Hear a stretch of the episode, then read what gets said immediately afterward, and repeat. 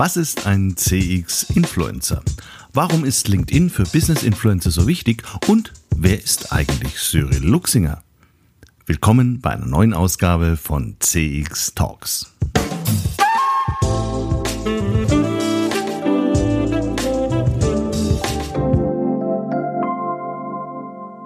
Hallo und herzlich willkommen zu einer neuen Folge von CX Talks. Mein Name ist Peter Pirner vom IZEM und ich freue mich sehr, dass Sie wieder über Apple, Spotify, Google Podcast oder auch Amazon Music dabei sind und uns hoffentlich bereits abonniert haben. CX Talks wird diesen Monat unterstützt von FIR, einem führenden Technologieanbieter für Cloud Contact Center in der Dachregion. FIR entwickelt und betreibt KI-gestützte Software für begeisternde Kundenerlebnisse entlang der gesamten Customer Journey. Mit vier wird Kundenkommunikation erfolgreich. Für euch und für eure Kunden. Die einzigartige Kombination aus künstlicher und menschlicher Intelligenz hebt euren Service auf ein neues Kompetenzlevel. So seid ihr stets mit euren Kunden verbunden. Mehr Informationen zu 4 findest du auf der Website www.4.ai und auf der Sponsorenseite von CX Talks. In der heutigen Folge habe ich Cyril Luxinger zu Gast, der in der CX Business Community als einer der renommiertesten CX Influencer gilt. Der Schweizer Bruce Temkin sozusagen. In den sozialen Medien hat sich ja das Konzept des Influencers mittlerweile etabliert. Influencer sind im Marketing-Sprech gut vernetzte Personen, die als Multiplikatoren durch ihre Popularität und ihren Auftritt in den sozialen Medien Einfluss auf Entscheidungen ihrer angesprochenen Zielgruppe, Vulgo-Fans und Follower haben. Die erfolgreichsten Influencer sind aktuell in Deutschland die Zwillinge Lisa und Lena aus Stuttgart, die mit ihren Modetipps fast 16 Millionen Follower erreichen. Unter den Top 10 finden sich mit Pia Wurzbach, Bibi Dagi, Pamela Reif und Shirin David weitere fünf junge Frauen, die zwischen 5 und 11 Millionen Fans regelmäßig mit ihren Mode-, Schmuck- und Lebenstipps versorgen. Das macht sich sicher nicht nur in der Portokasse der Damen bezahlt. Daneben gibt es eine Reihe von sehr erfolgreichen deutschen Fußballern von Toni Groß bis Thomas Müller, denen ab 9 Millionen Followern das Posten erst so richtig Spaß macht. Cristiano Ronaldo hat übrigens 238 Millionen Fans. Wie im Marketing üblich kann man sich aber durchaus auch auf Nischen oder bestimmte Themen erfolgreich konzentrieren. Sehr beliebt sind hier Reise-, Gesundheits- und Fitness-Influencer. Bei Petlando, einem der erfolgreichsten jungen Unternehmen für Tierzubehör in Deutschland, beschäftigen wir uns mit sogenannten Petfluencern. Der Zwergspitz Jiffpom hat bereits 10 Millionen Instagram-Follower, die mittlerweile verstorbene Grumpy Cat immerhin noch fast 3 Millionen. Ihre deutschen Pendants sind Duck der Mops oder Smoothie die Katze, alle jenseits der 2 Millionen Grenze. Während wir von Petfluencern in erster Linie süße, lustige oder schöne Bilder erwarten, liegt der Fall bei Business-Influencern allerdings anders. Denn es ist in erster Linie gut gepflegter Content gefragt. Idealerweise auf der weltweit erfolgreichsten Business-Netzwerk-Plattform LinkedIn. Hier ist der ehemalige Löwendompteur und Investor Frank Thelen mit fast 300.000 Followern Deutschlands Top Influencer. Neben einer Reihe von DAX-CEOs wird auch Shooting-Stars aus der Start-up-Szene wie Lea Sophie Kramer gerne gefolgt. Unser heutiger Gast ist weder ein DAX-CEO noch Fußballer und schon gar nicht eine grantige Katze. Trotzdem ist er einer der erfolgreichsten CX-Influencer in seinem Themengebiet. Er hat es geschafft, innerhalb von nur zwei Jahren fast 9000 Follower in Deutschland, Österreich und seinem Heimatland der Schweiz hinter sich zu scharen, die, wie ich, regelmäßig seinen Posts zum Thema Customer Experience Management begeistert folgen. Und das liegt am Content, wie auch Rudi Mäder, Chefredakteur der Money Today, schreibt. Der Berater und Blogger Cyril Luxinger hat als Spezialist für Kundenzentrierung eine riesige Bibliothek zum Thema zusammengetragen. 588 Links zu Artikeln von Expertinnen und Experten, die sämtliche Aspekte von allen Seiten beleuchten. Kundenzentrierung hat zahlreiche Facetten. Luxingers Bibliothek lässt keine aus. Sehr stolz macht mich, dass auch auf den Podcast CX Talks regelmäßig mit verwiesen wird. Daneben ist Cyril erstklassig in der Szene verdrahtet und ein gewissenhafter und leidenschaftlicher Netzwerker. Da mich vor allem auch die Menschen hinter den Themen interessieren, freue ich mich sehr, dass Cyril sich auf ein sehr persönliches Gespräch im Podcast eingelassen hat. Hallo Cyril, herzlich willkommen bei CX Talks. Hallo Peter. Starten wir doch am besten gleich mit dir persönlich. Seit wann beschäftigst du dich professionell mit dem Thema CX und wie hat sich das bei dir entwickelt? Ja, das äh, weiß ich noch, wie es gestern gewesen wäre. 2015 hat das begonnen und der Auftrag war gewesen, mach mal ZEM.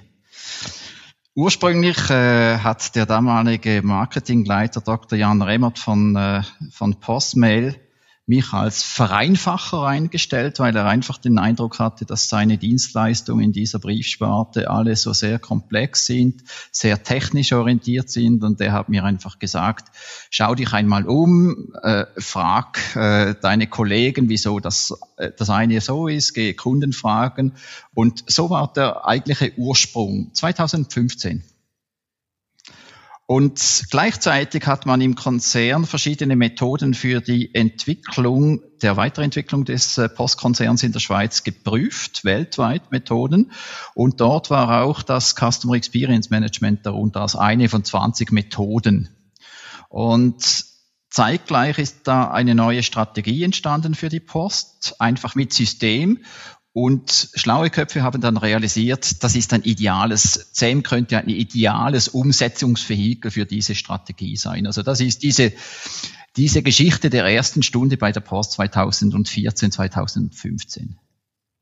Und dann hast du dich jetzt fünf Jahre lang damit beschäftigt, dieses Projekt umzusetzen? Ja, es, es hört sich nach einer Never-Ending Story an. Also, Customer, also Customer Experience Management ist, ist in der Tat eine, eine Daueraufgabe. Also wenn man über das Thema diskutiert, bis da erste Resultate sind in größeren Strukturen, spricht man rasch einmal davon 18 Monaten, die das dauern, äh, um das zu starten. In der Tat war ich die ersten beiden Jahre, war ich sogenannter Programmleiter. Also ein Programm fasst bei uns mehrere Projekte zusammen und wir haben in verschiedenen äh, äh, Fachprojekten, Fachstufen, Bereichen Bereichsstufen haben wir äh, diese Design Thinking ZEM Arbeitsweise gestartet, parallele Projekte und meine Aufgabe war dann dort wechselseitig das eine Mal als Teilprojektleiter, dann wieder als Coach, dann wieder als äh, als Facilitator oder äh, Workshop-Begleiter, also sehr, sehr vielschichtig. Und es ging einfach, äh, der Wunsch war, sehr rasch ins Machen hineinzugehen. Also wir haben ein, ein Grundlagenpapier erstellt, wie man das macht in einem äh, Konzern, dass man überhaupt die Freigabe hat, so ein neues Managementprogramm zu starten. Und dann haben wir vor allem ausprobiert. Und wir haben Dienstleistungen, die vollständig digital sind und wir haben ähm, Dienstleistungen, die analoge Touchpoints dazwischen haben. Und da haben wir auch ein wenig die Unterschiede kennengelernt. Aber eigentlich über das Machen sind wir hineingewachsen. Was hast du denn für einen Hintergrund, um dich für diese Aufgabe, für diese Aufgabe ausgesucht worden zu sein? Ja, ich habe eigentlich äh, rückblickend den, den perfekten Hintergrund, würde ich sagen. Also ich war im, im Marketing tätig lange Zeit, ich war in der Kommunikation tätig, im Verkauf tätig, im Sales Service tätig, ich habe mich mit Marktforschung beschäftigt, Kommunikationspsychologie äh, und ich habe dann so realisiert, dass das eigentlich die, die, eigentlich die Grundlagenfächer ja sind, oder? Also ich, ich denke automatisch quer. Also ich kann gar nicht anders. Also ich, ich komme sehr rasch immer in eine End-to-End-Betrachtung, wo dann andere eher anforderungsbasiert das äh, anschauen. Und äh, da schließt sich mir immer das Gesamtbild. Also das ist auch nicht immer von Vorteil, weil äh, gewisse Projektleiter wollen das gar nicht oder wollen das gar nicht sehen, weil dann sehen sie zu viele Probleme. Und äh, ja, dann hat sich das so, so irgendwie entwickelt. Und als ich 2015, 16 musste ich den Leuten erklären, was ich überhaupt mache, weil der, gewisse Leute hatten den Eindruck, ich nehme sie auf den Arm, oder wenn ich gesagt habe, ich sei Vereinfacher. Und heute ist das ein etablierter Beruf. Also das, da hat sich unheimlich viel getan, oder? In dieser recht kurzen Zeit. Was ist für dich denn persönlich Customer Experience Management, wenn du es jemandem erklärst? Das Customer Experience Management ich denke, das kann man nur verstehen, wenn man die Entwicklung versteht. Also früher war ja einmal diese Tante Emma, welche ihre Kunden kannte und ihre Bedürfnisse verstand. Und dann kamen die Massenmärkte und man hat den Kontakt zu den Kunden verloren. Und der, der Kundenkontakt ist oftmals nur noch so eine Transaktion. Und heute realisiert man, dass es nicht eine äh, Transaktion sein kann, sondern dass die Beziehung im Vordergrund äh, steht. Und genau das ist das für mich, dieses Customer Experience Management, dieses Kundenbeziehungsmanagement aufbauen. Und wichtig ist mir an dieser Stelle, das Experience, das tönt ja immer so nach Begeisterung, Bespaßung und so. Das ist es eben nicht. Also es geht um die Kundenerfahrung, um die Kundenerfahrung zu gestalten und um die Kundenerfahrung auch wieder zu, äh, zu verstehen.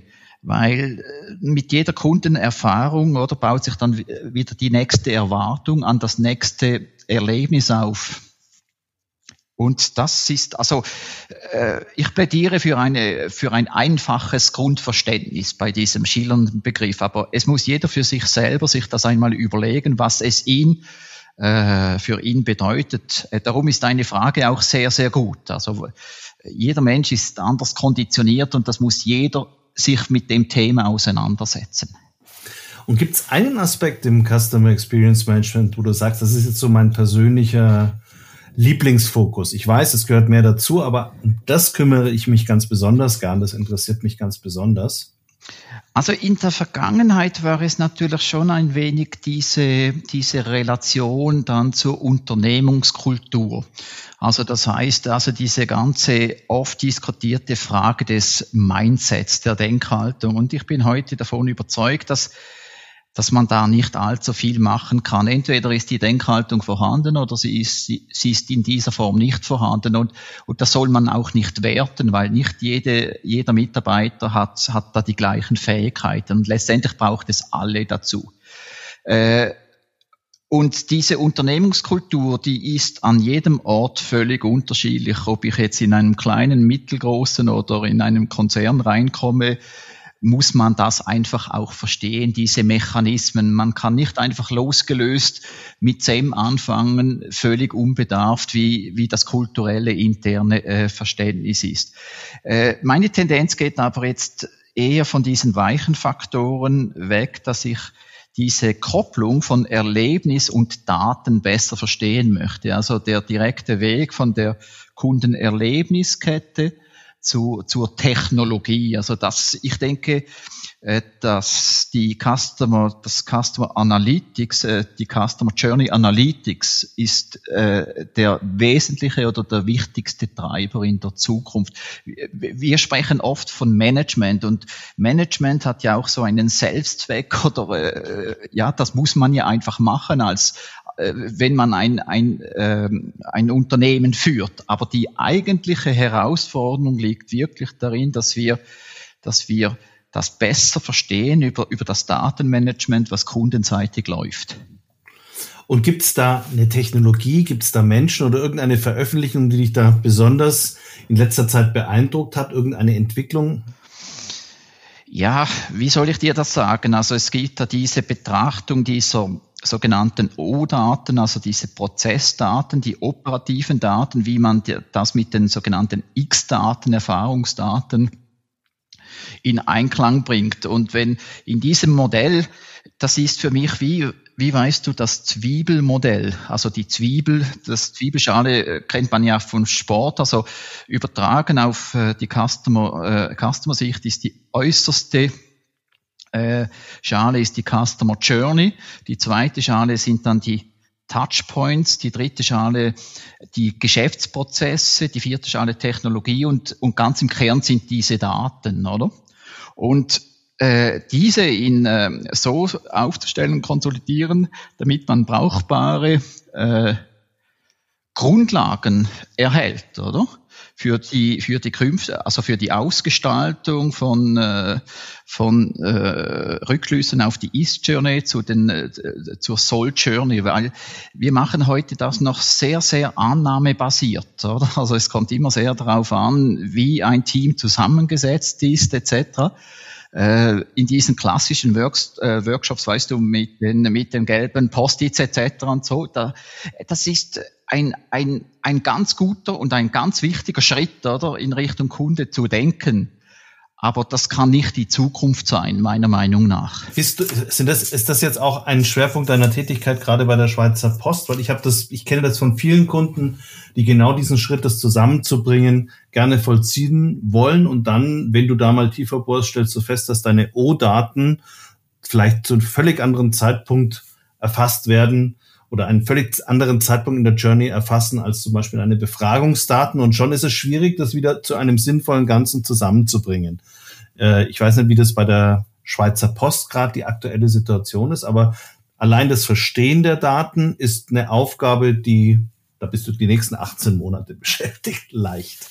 Ja, ja, absolut ich denke, wir sind, wir sind im guten Mittelfeld in diesen, in diesen Fragen. Und auch in diesen Aspekten muss man sich, weißt du, irgendwo herantasten. Also du kannst kein, äh, du kannst kein Gesamtkonzept irgendwie entwickeln und das versuchen umzusetzen. Also du musst irgendwie schauen, dass du einen, einen, eine, einen guten Business Case hast, wo das Interesse von einem Sponsor da ist, auf dieser Basis weiterzuentwickeln und dann einmal schauen, was haben wir und wie, wie sieht das aus. Ich würde sagen, die Sensibilität für für das ist äh, groß bei der Post. Wir haben auch ein spezielles Analytics-Team äh, im Aufbau, so mit 43 Personen in der Informatik. Und, äh, und wir schwimmen, wir schwimmen eigentlich in, in, äh, in Daten. Also das Problem nicht, äh, sind nicht die Daten, also die sind grundsätzlich da, also im Über, Übermaß, oder? Wir haben über alle Transaktionen und Abläufe etc. sind, sind da Daten da. Aber wie du vorhin gesagt hast, brauchbar im Sinn, im Sinne auf die, auf die Customer Journey sind, sind es einfach auch die wenigsten.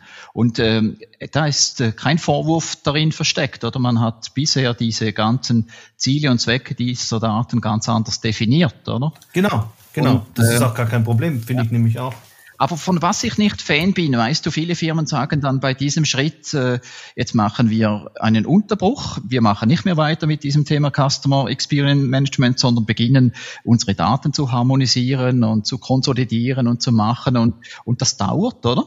Und wenn du dann in 18 Monaten das hast, oder?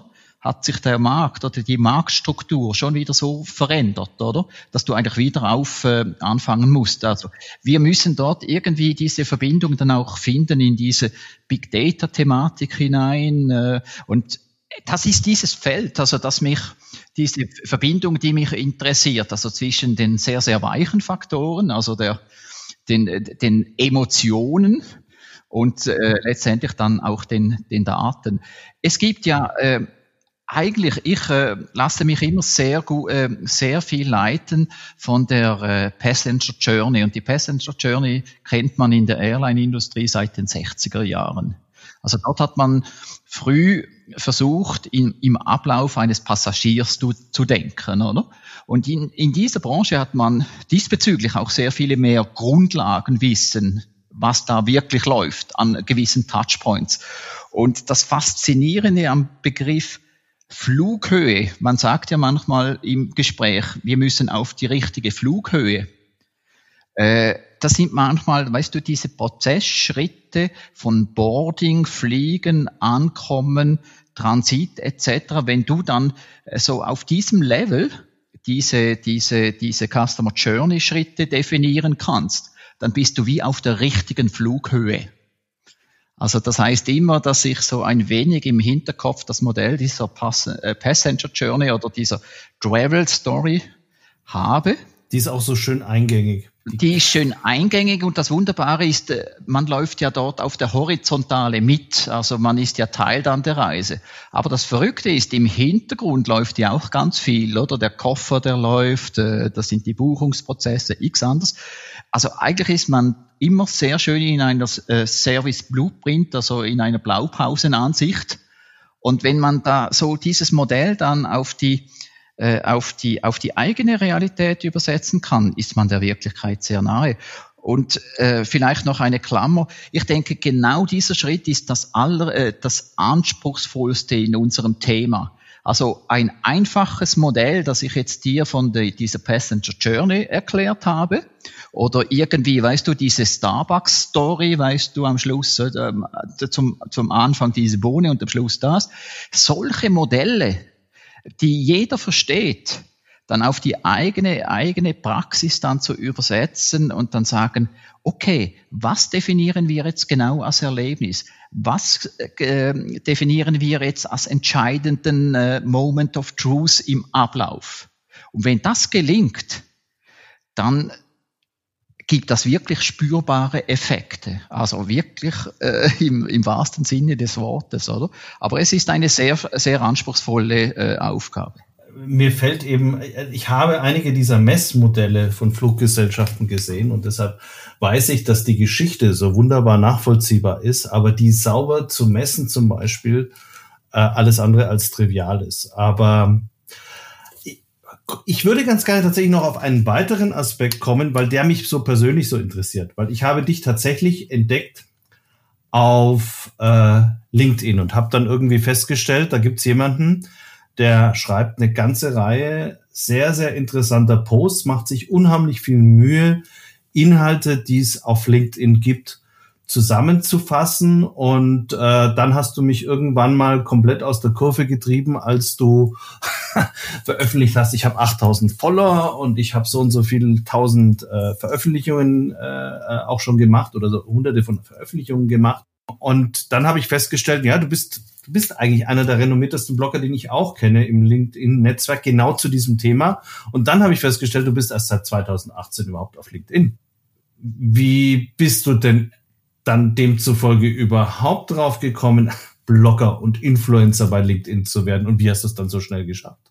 Ja, so äh, man musste mich äh, dazu zwingen eigentlich. Also meine meine Partnerin arbeitet im äh, in der Medienbranche bei Ringe äh, in, in der Schweiz. Und äh, da habe ich noch einen guten Freund und beide haben doch gesagt, ja, so dein Hobby ist doch eben, du schreibst ja gern und versuchst eben dich mit Leuten auszutauschen, bau doch auf LinkedIn eben so, äh, veröffentliche doch einmal solche, solche Sachen. Und am Anfang hat mich das nicht einmal so interessiert. Äh, LinkedIn war für mich interessant, äh, so wie Plattformökonomie und äh, soziale Medien funktionieren. Und, und ich war da eher zurückhaltend und so. Und dann habe ich im, äh, im äh, Februar, Ende Februar 2018 habe ich mich da einmal registriert und habe da einfach begonnen. Und da habe ich realisiert eben, dass äh, so Business-Themen zu visualisieren, ähm, Sachverhalte, Zusammenhänge einfach auszuformulieren, dass das so ein, wie soll man sagen, ein Bedürfnis entspricht. Und der eigentliche Antrieb, wieso ich mit dem begonnen habe, ich wollte mehr wissen, weißt du, über äh, wie machen das andere, also diese branchen- und unternehmungsübergreifenden Austausch. Irgendwie in der, in der, innerhalb der Postwelt, oder, habe ich das langsam so begriffen. Wir haben auch eine, eine, eine Art Postbank, also die Postfinance, wir haben mit denen besprochen. Aber mir, mich hat es mehr dann das ähm, äh, interessiert und darum bin ich auch kein Corporate äh, Influencer geworden. Weißt du, einer, der bei der Post arbeitet und über die Post schreibt, also das hat mich auch nicht interessiert. Also ich, ich habe von Anfang an gesagt, ich bin ein äh, Themeninfluencer. Also diesen Begriff gab es irgendwie gar nicht richtig, aber er taucht jetzt immer wieder auf. Und äh, ich habe mir gesagt, ich habe ein Thema, das ist die Kundenzentrierung, vielleicht noch mit Innovation und digitaler Transformation zusammenhängend. Und, und ich schreibe über das. Also völlig unabhängig von, äh, von Unternehmen, Unternehmenspeer, sondern einfach, was ich da erlebe, was sich da in den, in den äh, Märkten tut. Und dann ist es in den sozialen Medien äh, im Kern ist es immer, also du brauchst ein, ein klares Profil, du brauchst äh, Content, der, wie sagt man so schön, Mehrwert stiftet und dann brauchst du ein Netzwerk. Und ich realisierte, du hast ja vorhin äh, in der Einleitung gesagt, eben ich sei Berater, Blogger und Referent. Und das sind eigentlich drei unterschiedliche Tätigkeiten. Und das eine Mal bin ich Berater, das andere Mal muss ich mich als Referent für irgendetwas vorbereiten und dann bin ich Blocker. Und dann habe ich realisiert, dass dieses Zusammenspiel, wenn ich das alles so vernetzt betreibe, äh, dass, äh, dass ich das ob, äh, so wirklich äh, optimieren kann im, im Sinne der Themenarbeit. Also so gehen wir praktisch, weißt du, äh, äh, es gibt ja das Pepeto mobile, weißt du, das sich immer irgendwie dreht, oder? Also mir gehen irgendwie die Themen schon gar nicht aus, oder? Aber trotzdem, wie kommst du dann innerhalb von zwei Jahren auf fast 8000 Follower? Das ist schon eine enorm große Zahl, die normalerweise, ja, äh, über ein Unternehmen kann man mit, mit massivem Werbeaufwand ist sowas leicht zu erreichen. Aber für eine einzelne Person, die sagt, ich bin gar nicht mal der Vertreter der Schweizer Post, ist das ja so einfach nicht. Hat sich das einfach ergeben? Hat sich das dann, ging das äh, exponentiell, also am Anfang langsam und dann aber plötzlich kamen immer mehr Weiterempfehlungen dazu. Was hast du, was hast du da gemacht, dass das so groß wurde? Es hat immer, weißt du, immer solche, äh, solche äh, Zwisch, also zw äh, plötzlich ist es wieder massiv gestiegen. Also ich hatte dann einmal im äh, November 2018 habe ich so einen Artikel veröffentlicht, der da irgendwie meine meine wichtigsten Visualisierungen, die ich in Reden und so verwende. Und der ging ab wie also der ging wirklich ab, wie gestört, oder? Also ich hatte in, innerhalb, also Artikel, die drehen ja langsamer als Posts, oder? Aber das, dieser Artikel äh, ging praktisch in hunderter Schritten, oder? Also eine Stunde später wieder 100 mehr, 200 mehr, 300 mehr, 400 mehr und so. Und, äh, und je mehr ich dann diesen Fokus, äh, weißt du, auf Customer äh, Centricity oder Kundenzentrierung, je mehr ich mich dann wirklich auf dieses Thema fokussiert habe, äh, wurde ich dann auch, äh, sind dann auch Journalisten gekommen, äh, bin ich an Anlässen aufgetreten, habe dort Referate gehalten und dann bin ich am Abend nach Hause gekommen und da waren wieder 50 mehr und immer von Leuten, die das interessiert. Oder es hat einen, einen Professor in der Hochschule Luzern, der, äh, der alle zwei Monate irgendwie in einem Abschlusskurs meinen Namen an die äh, Wandtafel schreibt, oder? Und dann sind dann, äh, da komme ich am Abend heim und dann haben 18, weißt du, äh, junge Studentinnen, oder, habe ich Anfragen. Und äh, die, die sind dann interessiert, bis das, äh, bis das äh, abgeschlossen ist, das Studium. Und dann höre ich manchmal wieder nichts mehr. Und irgendwann kommen sie wieder. Also es, es hat sich irgendwie, ja, als dann das dann in Deutschland äh, gestartet hat, also ich bin sehr stark jetzt eigentlich in, in Deutschland hat sich das weiterentwickelt und ich denke, das Thema ist in, in äh, das Bewusstsein, weißt du, oder die wirtschaftlichen Aspekte äh, und das Wollen, das, äh, das ist irgendwie in Deutschland ausgeprägt, oder? Und so ein deutscher Mittelstand, habe ich den Eindruck, ja.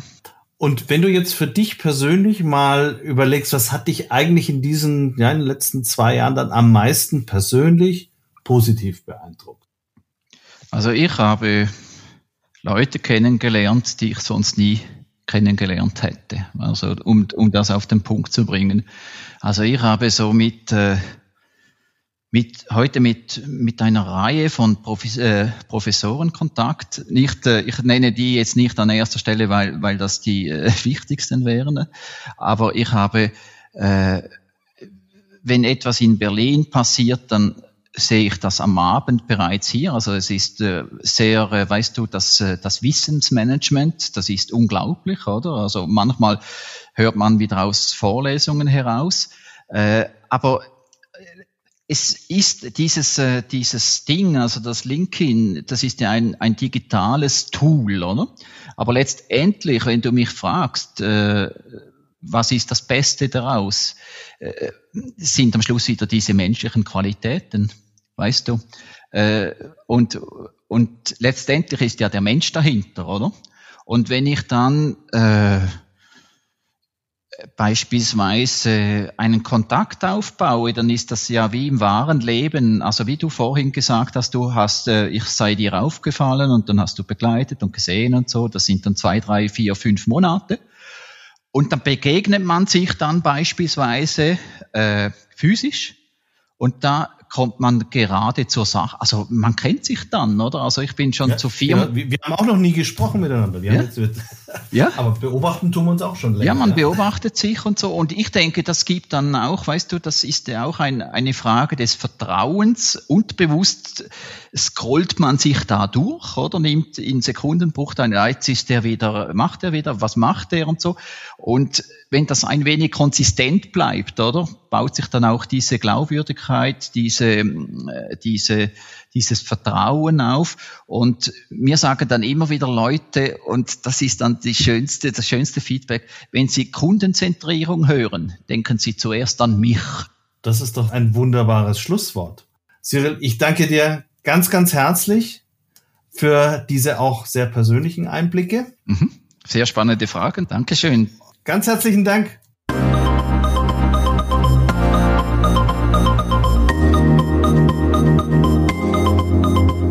Das war Cyril Luxinger, Berater, Blogger und Referent für Kundenzentrierung und Customer Experience Management. Die Links zu Cyril auf LinkedIn habe ich auf den Notes zu diesem Podcast und auf unserer LinkedIn Unternehmensseite CX Talks hinterlegt. Und damit sind wir am Ende der heutigen Sendung angelangt. Sollten Sie uns bislang also noch nicht abonniert haben, ist das wieder mal ein guter Zeitpunkt, es zu tun. Schließlich möchte ich Sie auch in spätestens zwei Wochen wieder als Hörer begrüßen. Bis dahin bleiben Sie uns gewogen und besuchen Sie uns auf der Website des ICEM oder unter www.cx-talks.com.